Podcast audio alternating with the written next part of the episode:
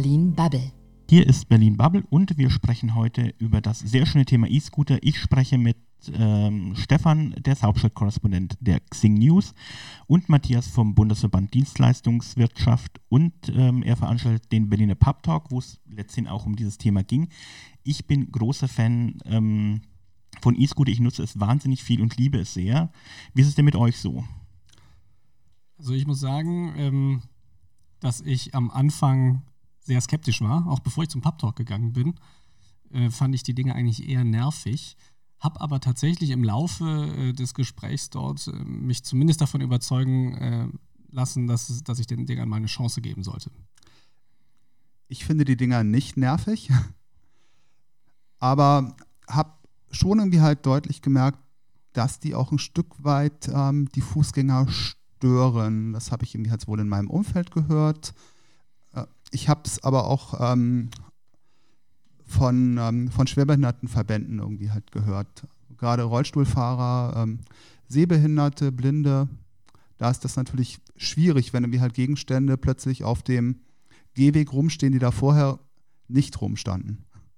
Absolut, das kann ich verstehen, aber die Leute, die davon tatsächlich nicht, nicht, nicht äh, gestört sind, ähm, weil, sie, weil sie so in ihrer Mobilität eingeschränkt sind, ähm, was ist so der Grund, warum die Leute das trotzdem doof finden? Ich glaube, das Problem ist, dass wir im Moment in so einer Übergangszeit sind. Äh, keiner weiß, wo die so genau hin sollen. Die sind jetzt halt offiziell, sollen sie auf die Radwege, da sind sie aber fast nie. Sie sind dann auf den Bürgersteigen, dann werden sie irgendwo abgestellt, stehen im Weg rum. Das ist das, was nervt und das ist auch das, was mich genervt hat oder auch noch nervt. Ähm, was aber tatsächlich dann dort zur Sprache kam, ist, äh, dass wir ja, dass das ja Teil werden soll einer Mobilität in der Zukunft, wo das Auto eine deutlich geringere Rolle spielt. Und dadurch wird natürlich oder würde extrem viel Platz frei auf den Straßen, äh, da wo jetzt Parkplätze sind und so weiter. Und dann ist es wieder eine ganz andere Geschichte, äh, weil dann die 15.000, 20.000 Roller oder wie viel es gibt in Berlin natürlich nicht mehr so im Weg sind, wenn da eine halbe Million Autos weniger unterwegs sind. Und gerade das, was nervt, ist eigentlich auch eine ganz tolle Idee, weil mit der sogenannten Elektro-Kleinstfahrzeuge-Verordnung haben wir wirklich ein Stück innovative Gesetzgebung in Deutschland. Die Möglichkeit, mit einer neuen Technik auf den Markt zu kommen, Dinge auszuprobieren, ohne dass irgendwie halt von vornherein alles bis ins kleinste Detail durchreguliert ist. Das mag vielleicht auch daran liegen, dass es sich um eine Verordnung handelt, also ein Stück Gesetz, Gesetzgebung, was das Ministerium selber auf den Weg bringen darf und was vorher nicht durch Bundesrat Bundestag und, und andere Institutionen muss. Naja, aber ähm, wenn ich mir das Ganze angucke, der TÜV hat schon mal Nachholbedarf irgendwie angekündigt. Er fordert Blinker, bessere Bremsen, Bremsen und ähm, eine Helmpflicht. Außerdem kritisiert der TÜV den Datenschutz, aber das lassen wir kurz außen vor.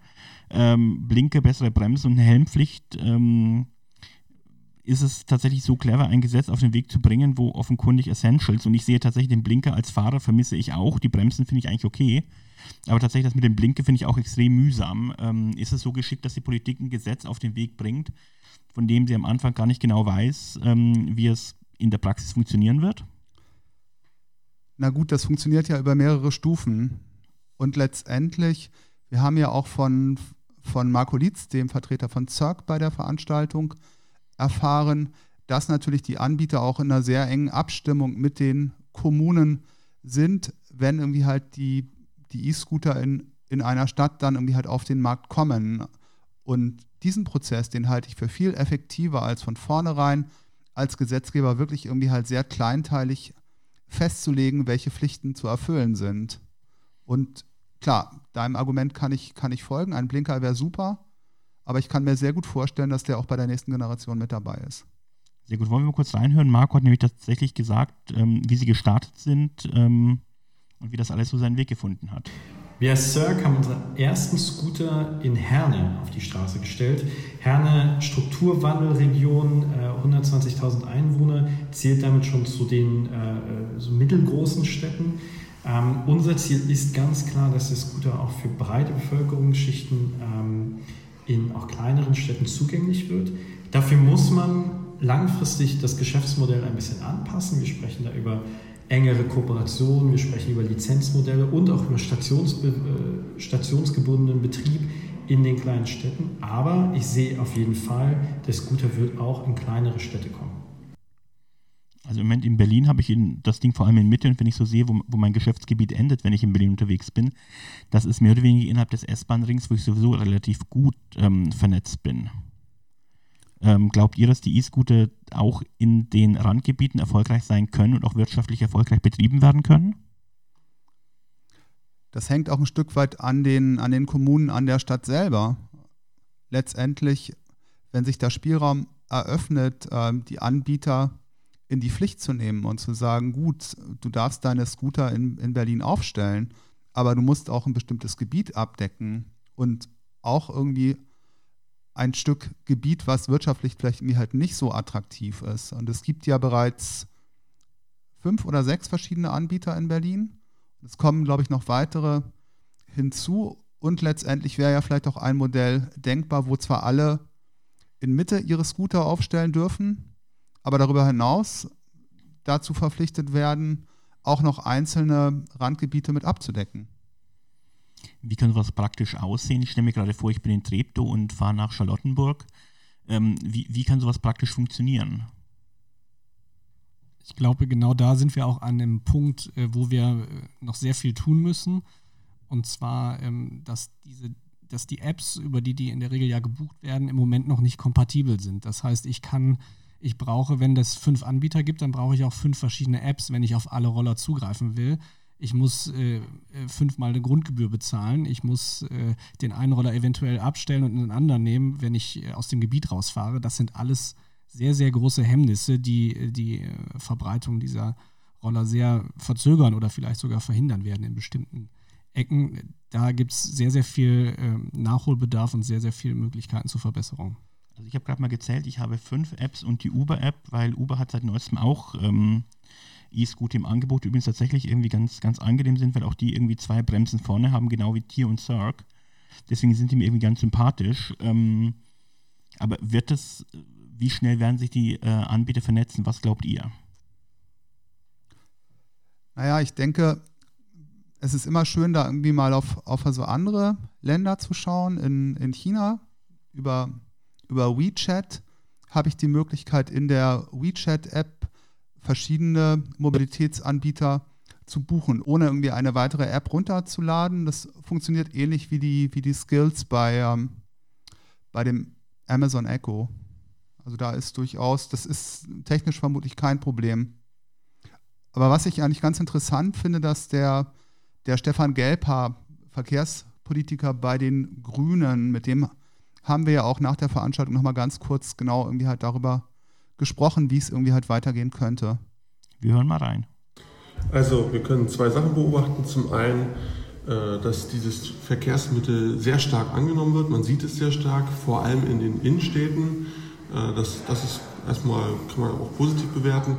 Äh, wir sehen aber zum Zweiten, dass viele der nutzenden Menschen dort nicht wissen, welche Verkehrsregeln für sie gelten. Stichwort Fußwegnutzung. Und wir sehen, dass allerdings auch zu wenig Raum für dieses neue Verkehrsmittel da ist. Das gleiche Problem hat der Radverkehr ja auch. Und deswegen wird häufig auf Stellen ausgewichen, wo die eigentlich nichts zu suchen haben. Und dann haben wir noch die große Frage Abstellproblematik, wo fast alle Städte überfordert sind, wo eben die E-Scooter auf den äh, ja, Fußwegen stehen, liegen, wie auch immer. Da muss nachgearbeitet werden. Da muss man auch ganz klar sagen, das ist vom Verkehrsministerium äh, ja, hingenommen worden, weil es war klar, dass mit dieser schnellen Einführung dann diese Probleme auftreten werden. Ähm, aber wohin führt uns das denn jetzt? Letztendlich sind natürlich diese diese E-Scooter auch ein Stück weit Kommunikation, ein Stück, ein Stück Kommunikationsbeitrag zur aktuellen Verkehrspolitik. Darüber, wie wir uns in Zukunft insbesondere in den, in den Innenstädten bewegen. Welche Rolle spielt der, der ÖPNV? Ähm, wie ist die Akzeptanz für, für Autos? Wie wird Platz auch im Zweifelsfall irgendwie halt neu verteilt? Wir haben äh, in Berlin 1,2 Millionen Autos und bislang irgendwie halt einige einige tausend E-Scooter, die irgendwie halt für jede Menge Aufregung sorgen. Und wir beobachten natürlich auch eine Zunahme im, im Fahrradverkehr. Und letztendlich ähm, diskutieren wir ja auch gerade über eine, eine neue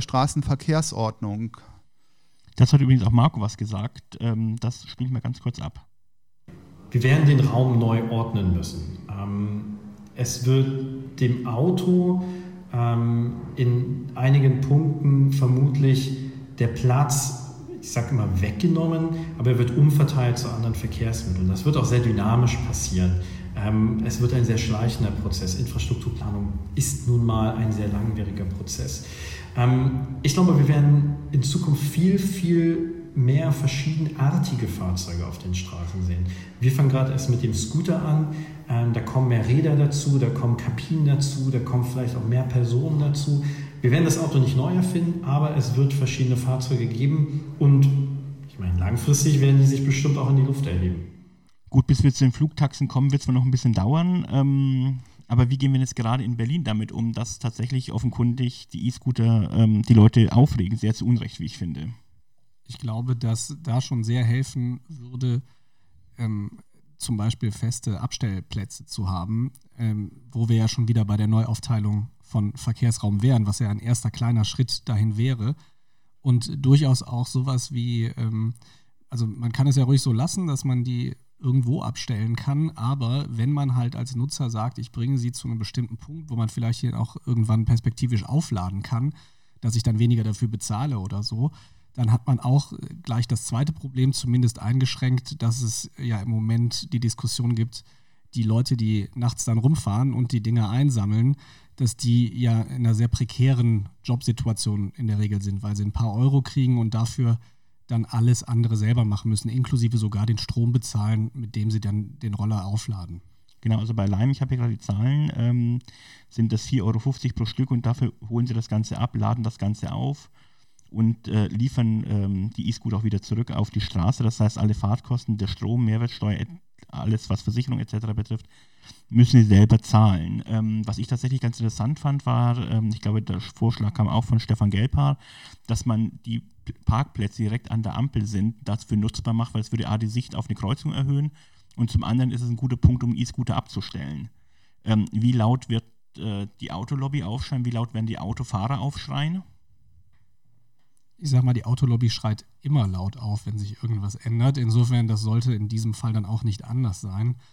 Nichtsdestotrotz denke ich, äh, es müssen nicht unbedingt die Roller sein, aber irgendwelche äh, anderen Mobilitätsformen werden Stück für Stück das Auto ablösen, egal wie laut die Leute schreien. Aber das ist dann durchaus auch ein Grund, warum das in Deutschland vielleicht etwas länger dauern wird als in anderen Ländern. Zur Autolobby gehört natürlich auch der Handel und die Gastronomie.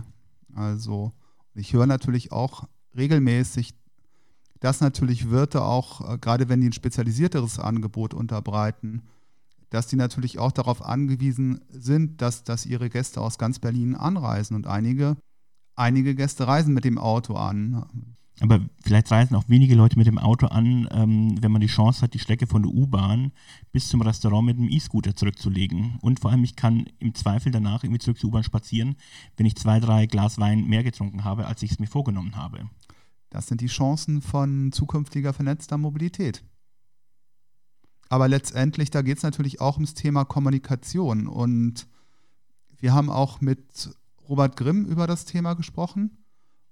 Und er hat eigentlich nochmal sehr gut herausgearbeitet, dass wir zurzeit eher so eine, so eine skeptische, negative Stimmung irgendwie halt in der Bevölkerung haben, auch durch die Berichterstattung. Letztendlich, ähm, wer irgendwie halt das Thema E-Scooter googelt, der stolpert über sehr viel Angst und Schrecken. Mm, es ist relativ schwer zu sagen, weil es äh, wenig repräsentative Daten gibt äh, in Deutschland zu den E-Scootern. Das liegt bestimmt auch mit daran, dass eben nicht jeder Bürger in Deutschland Kontakt mit E-Scootern hat. Ähm, denn E-Scooter sind ja überwiegend sichtbar in den, in den großen Städten. Nichtsdestotrotz kann man natürlich sagen, dass die Meinungslage so ein bisschen mediengetrieben ist in Deutschland. Ich habe das Gefühl, dass die Leute den E-Scootern sehr skeptisch gegenüber sind, sich fragen, welche Lücke, sage ich mal, in der Mobilität, im öffentlichen Raum, äh, in der Art und Weise, wie wir von A nach B kommen, die E-Scooter äh, ermöglichen. Äh, und das ist alles relativ neu für die Bürger. Die Bürger testen momentan und sind in der Entscheidungsfindung. Nichtsdestotrotz ist man skeptisch. Man fragt sich, in welche Richtung geht das. Wird die Skepsis denn weniger werden mit der Zeit? Was glaubt ihr? Ich denke, ähm, das auf jeden Fall. So eine, so eine Entwicklung braucht halt Zeit, aber natürlich äh, wird es auch Gewöhnungseffekte geben. Ich habe ja eben schon gesagt, es muss gar nicht, wir reden jetzt über den E-Scooter, es muss ja gar nicht der sein, der am Ende äh, das, das Auto oder wen auch immer verdrängt, aber dass es eine Veränderung geben wird in der Art, wie wir Mobilität vor allem in Städten äh, erleben, das ist, glaube ich, außer Frage. Ähm, wenn ich durch äh, die Innenstadt von Berlin laufe, dann sehe ich da so viel Platz, der aber fast komplett durch Parkplätze und Straßen belegt ist. Das wird nicht äh, für immer so weitergehen. Insofern, ähm, ja, das wird schmerzhaft für viele, aber ähm, es wird trotzdem passieren und die Leute werden sich da auch dran gewöhnen.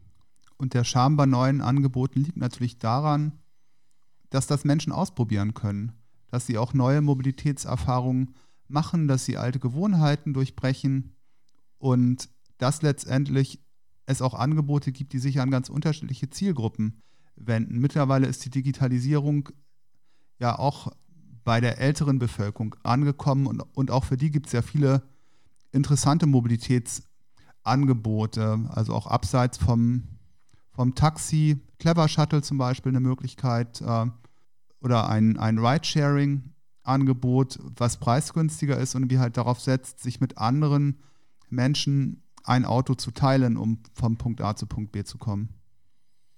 Ich benutze das tatsächlich relativ viel und ich bin immer wieder ganz fasziniert, wie einfach ich mittlerweile mit verschiedenen äh, Tools, mit verschiedenen Verkehrsmitteln ich mich durch Berlin bewegen kann. Für mich sind die E-Scooter tatsächlich ein Substitut für meine Taxi-Kurzstrecke, die ich immer sehr geliebt habe. Solange das Wetter gut ist, irgendwie stelle ich mich immer noch gerne auf den E-Scooter. Ähm, die Polizei hat übrigens nach drei Monaten eine Zwischenbilanz gezogen und hat 74 Unfälle mit ähm, Rollerfahrern re registriert. Äh, mit 16 schwer und 43 leicht Verletzten ähm, und in 65 der Fälle war der Rollerfahrer schuld. Ähm, es gibt von ähm, verschiedene Verleihe, unter anderem Voi, bieten Sicherheitstrainings äh, für E-Roller an. Wird das, werden die Zahlen zurückgehen, wenn die Leute ein bisschen mehr Übung damit haben oder werden wir uns die nächsten Monate und vielleicht sogar die nächsten Jahre mit solchen um Unfallzahlen irgendwie weiterhin beschäftigen müssen? Ich denke, da spielt ein bisschen Lo Lokalkolorit rein. Ich habe neulich mal die Zahlen äh, verglichen von Hamburg und München. Und in München wird einfach viel häufiger betrunken Auto und auch betrunken E-Scooter gefahren. Die Berliner sind bestimmt sehr ordentlich und sehr diszipliniert, wie ich sie kenne. Na, ob das so eine äh, sehr gute Aussicht ist, ich weiß es noch nicht so genau. Also ähm, da jetzt in die Kristallkugel zu schauen und zu sagen, wie genau sich die Unfallzahlen entwickeln, ist vielleicht ein bisschen schwierig. Ich würde aber generell schon sagen, wir sind jetzt in der Zeit, wo die meisten Leute das erste Mal überhaupt auf so einem Scooter stehen, äh, wo natürlich auch die Fähigkeiten noch nicht so gut sind. Das ist wie mit Anfängern auf dem Fahrrad, die sind auch noch nicht so sicher. Ähm, jetzt kommt der Winter, da müssen wir eh mal schauen, da wird es ja dann auch ein bisschen schwieriger, noch auf den äh, Geräten zu fahren. Auf der anderen Seite wird es auch weniger Nutzer geben. Ich denke, dass wir vielleicht im nächsten Sommer oder Spätsommer, wenn dann wirklich jeder zumindest mal äh, so ein Gerät ausprobiert hat, äh, dass wir dann ein bisschen besser abschätzen können, äh, wie das aussieht mit den Unfallzahlen. Und dann wird es auch Blinker geben. Auf die würde ich mich tatsächlich freuen, weil das finde ich immer sehr mühsam. Und in der Tat, ich werde mich jetzt auch auf den E-Scooter schwingen, denn ich muss noch kurz zu einer Veranstaltung. Und danke euch beiden, dass ihr hier wart und freue mich auf das nächste Mal Berlin Bubble. Danke dir. Danke dir, Egon. Das war Berlin Bubble.